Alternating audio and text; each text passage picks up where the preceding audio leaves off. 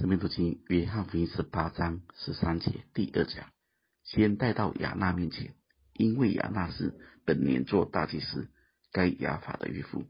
这该亚法就是从前向犹太人发议论说，一个人替百姓死是有义的那位。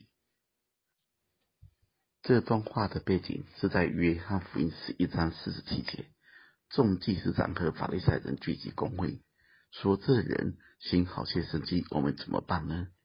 若是这样，由着他，人人都要信他，罗马人也要来夺我们的土地和我们的百姓。内中有一个人名叫盖亚法，本年做大祭司，对他们说：“你们不知道什么，独不想一个人替百姓死，免得通国灭亡，就是你们的益处。”他这话不是出于自己，是因他本年做大祭司。所以预言耶稣将要替这一国死，也不但替这一国死，并要将神世上的子民都聚集归一。从那日起，他们就商议要杀耶稣。前因就是当时候的宗教领袖看见主行了许多神迹，众人都跟随他。他们更怕罗马人来干预，来抢夺他们的土地。该亚法就在这样的状况下说出了这一句话：一个百姓，一个人替百姓死是有义的。从结论他们说的，从那日起，他们就商议要杀耶稣。我们也可以知道，他当时候说这句话。绝对不是好意的，是政治的考量，是局势的考量，是利益的考量。他的动机是有问题的，但他却说出了有关主的预言，因为他是大祭司，神透过他说出了这些话。我知道很多时候不对的人，我们并不会想听他说什么。但我告诉大家，如果他是坐在摩西的位置上，他的话我们还是要听，但不要效法他的行为。他个人不对，是他将来面对神的问题。但我们要对，我们真的要明白，我们都是要向着神的，不要看人。不要受错误的生命影响，不要让自己变成第二个错误的人。第二件事，我要特别的交通，大家要仔细的领会。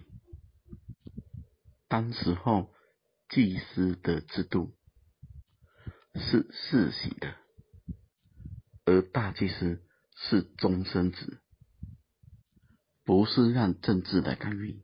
也不是让群众来决定，是旧约中祭司的条例中神就确定的，神所安排的。而进到新约，虽是人人皆祭司，这是指所有人都可以到神面前来，都可以侍奉神，但全职的服侍。教会的带领，都不是从制度仁义产生的，是神的托付拣选。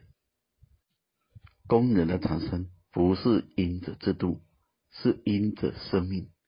教会本身本就应该生与养。工人的产生是在我们当中一起生活，被神显明托付带出来的。而且今天的牧师、长老、传道人，一个全职侍奉者，不是用几年几聘这种错误的模式。大家想，如果今天你是你爸爸妈妈生的，他养你带你，然后有一天你说时间到了，你不再是爸爸妈妈的，你必须离开。这不是很奇怪吗？教会的全职工人都不是人选出来的，不是投票投出来的，是神所设立的、拣选的，更不是错误的制度，去任意的解聘一个全职工人，这是得罪神的。工人若不是任，一定会显出他不适任的状况。教会中有决策的同工，都要谨慎的去学习跟回应。不适任的状况大约三种，大家仔细听。第一种是他的真理是错误的；第二种是他犯罪了；第三种比较特别。是他生病了，或是身体的，或是心理的。这个病导致他真的没有力量或时间再带领教会。大家要明白，教会不是社会，不能用世界错误的制度跟价值观去主导教会，都要回到神面前，按着真理而行。愿神赐福大家。